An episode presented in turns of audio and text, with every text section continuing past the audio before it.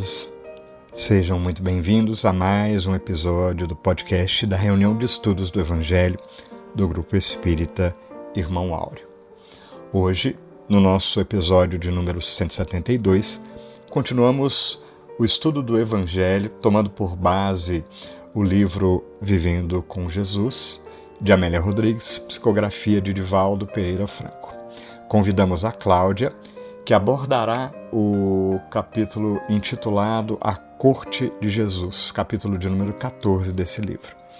E é interessante, sem dar muito spoiler, né, como Amélia Rodrigues se dispõe a analisar vários episódios da própria vida de Jesus. A Cláudia ressaltou, né, ela intitulada Cronista da Vida do Cristo, nos aproxima desse coração imenso, fazendo com, com que nós sintamos mais perto desse grandioso Espírito, a quem chamamos Mestre, pois nos ensina tanto e nos orienta pelos caminhos da vida. Daqui a pouquinho a Cláudia tecerá os seus comentários, que estão, desde já adianto, muito interessantes. E ressalto também que teremos a oportunidade de desenvolver na nossa live, que ocorre hoje no canal do YouTube, no Facebook, que conta com uma convidada para lá de especial. Além de mim, do Ítalo, da Lana Márcia nos comentários, da própria Cláudia, a gente vai receber a Suzy, que vai nos enriquecer com a sua participação. Está imperdível. A gente a convida então você a estar conosco juntinho. Se não puder, não se preocupe, tudo fica gravado, a gente pode assistir depois. E aqui também reforçamos o convite maior, para que você se envolva nesse nosso esforço de estudo e de divulgação do bem, das vibrações do Evangelho por todos os meios ao nosso alcance. É, então te, te, chamamos a participar conosco, deixe seu comentário, compartilhe os links, enfim, da forma como você se dispuser. Lembramos também que na descrição do vídeo estamos impostando também várias referências bibliográficas caso você queira aprofundar uh, o estudo e a participação. Contamos sempre com o teu carinho e com o teu abraço. Ao final desse instante, de reflexão do podcast, teremos o nosso momento de oração, iniciando com uma lindíssima poesia de Maria Dolores. Fique aí conosco até o final para que possamos juntos nos envolver nas vibrações da prece. Dito tudo isso, apenas nos resta te convidar. Vamos ouvir?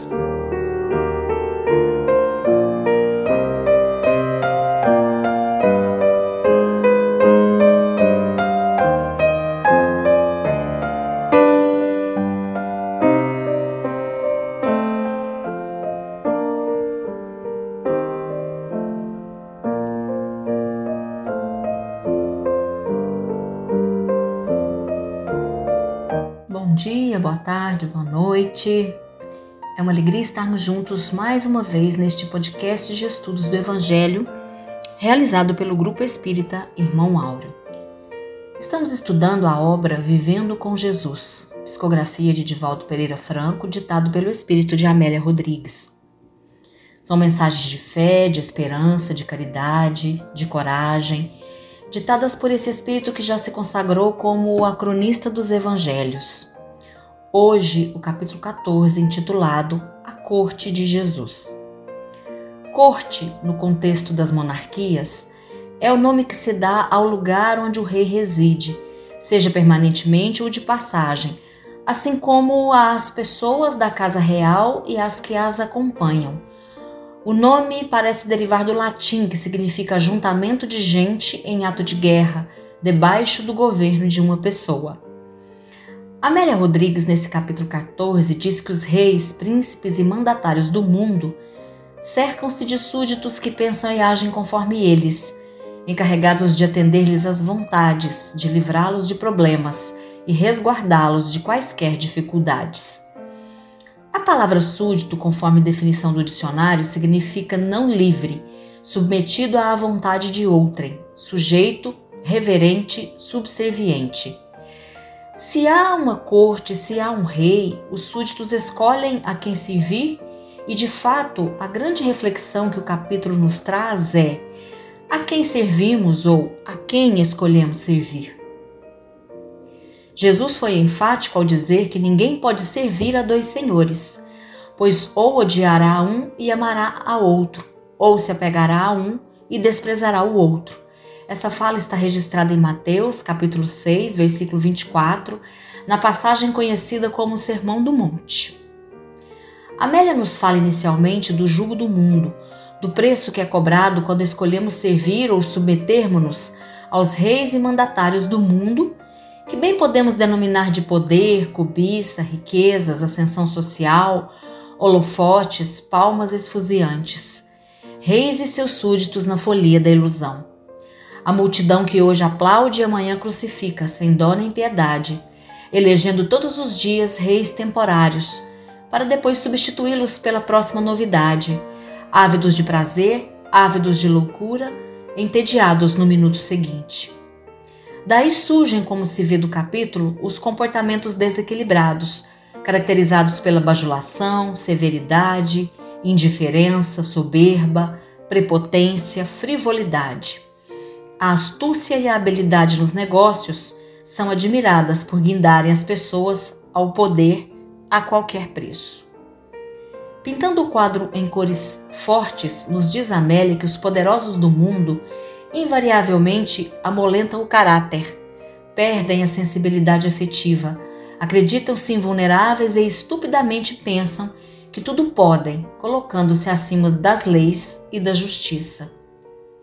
Entretanto, nos diz a poetisa e escritora, todas as ilusões que vivemos no mundo um dia se desmoronam, por mais que demorem no tempo, porque na terra tudo é passageiro, tudo se transforma, troca de mãos, a saúde se debilita, a morte chega, vez que a fatalidade biológica a ninguém concede regime de exceção.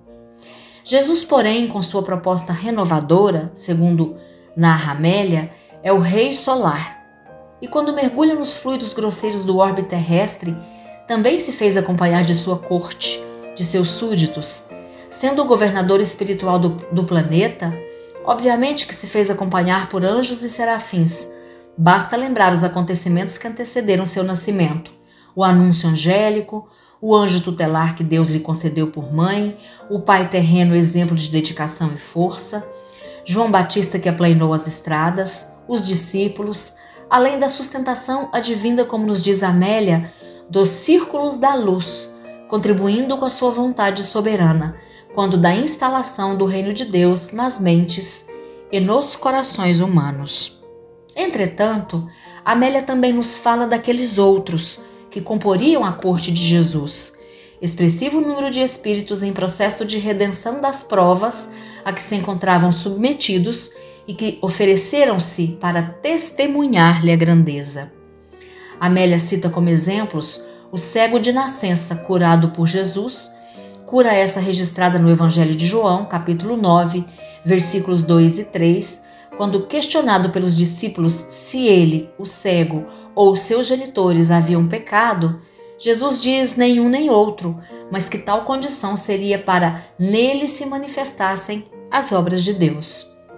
A ressurreição de Lázaro, a da filha de Jairo, a do filho da viúva de Naim, considerados mortos, no entanto, adormecidos no fenômeno da catalepsia, são exemplos eloquentes de membros dedicados da corte de Jesus, voluntários, escolhidos entre os destituídos dos pesados débitos ante as leis divinas, a quem Jesus socorria para demonstrar seu poder e instalar a confiança entre os desesperados, como nos conta Amélia neste capítulo.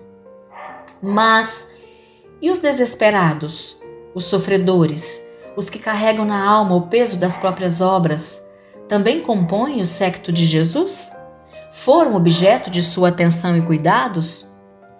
Conforme registrado no livro Pão Nosso, lição 151, vai nos dizer Emmanuel que Cristo é o Salvador das almas e o Mestre dos corações, e, com ele, encontramos os roteiros da vida eterna. Portanto, não fala de transitoriedades ou realizações imediatas.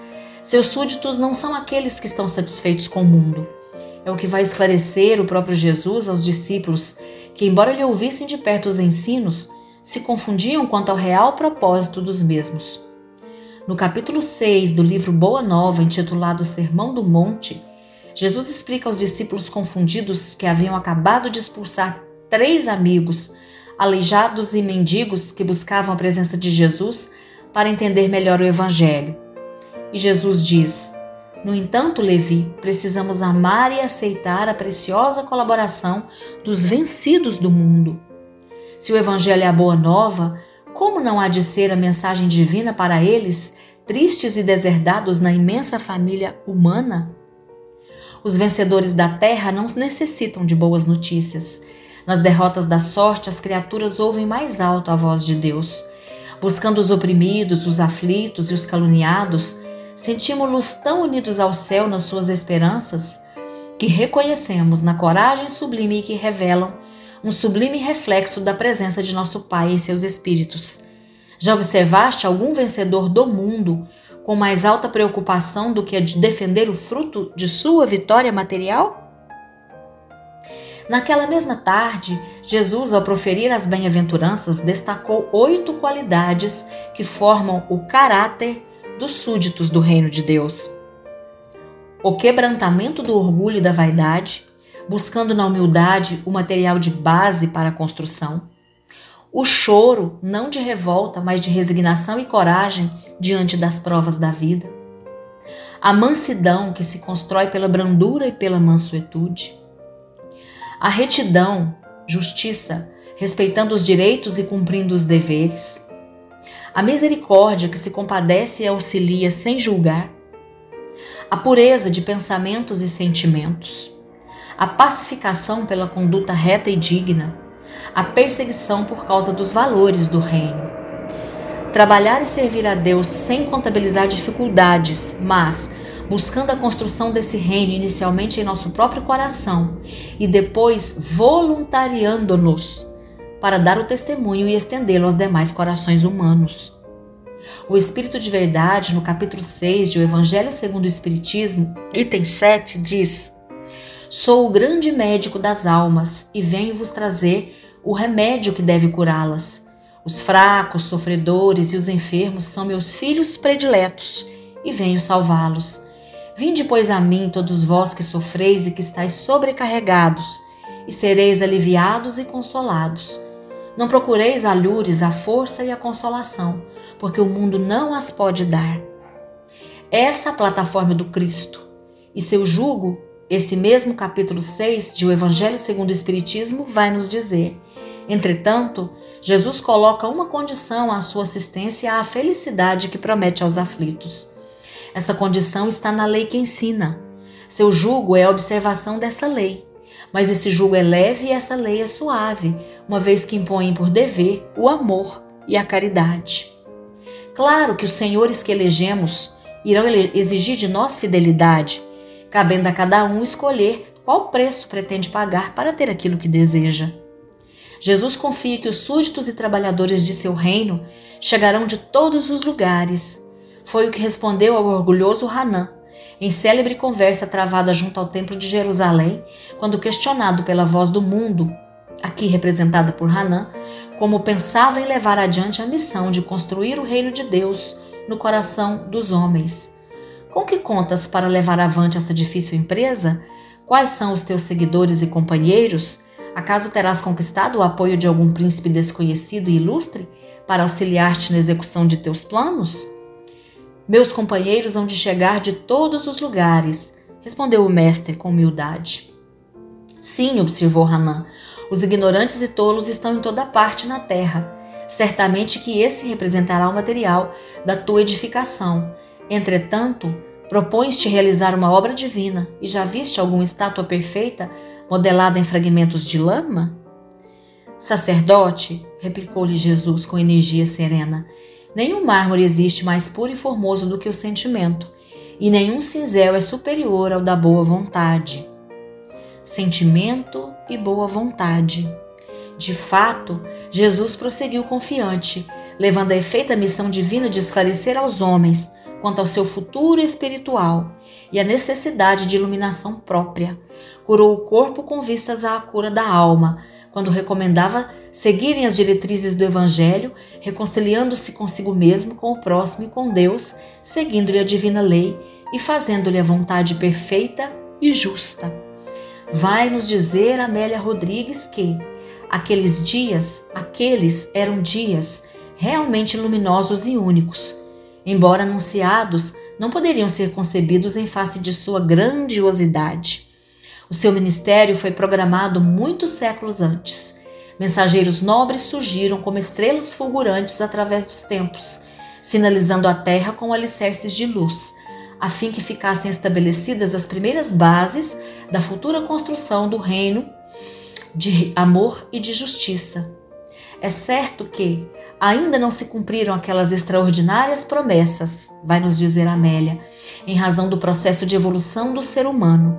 Todavia, a presença psíquica de Jesus ficou no planeta, não como mártir da cruz, mas como o inexcedível amor feito de misericórdia e de compaixão. A tragédia da cruz, que tanto comove, em razão do estoicismo do assassinado, prolonga-se na história da humanidade em razão da indiferença daqueles que lhes são amados e ainda preferem Mamon à ilusão de, e a ilusão de seu convívio. Mais tarde, na live, os comentários serão enriquecidos com a participação da Suzy, do Fabiano, do Ítalo e da Lana e de todos que nos acompanham, os quais ficam desde já convidados a compartilhar conosco desse momento de aprendizado.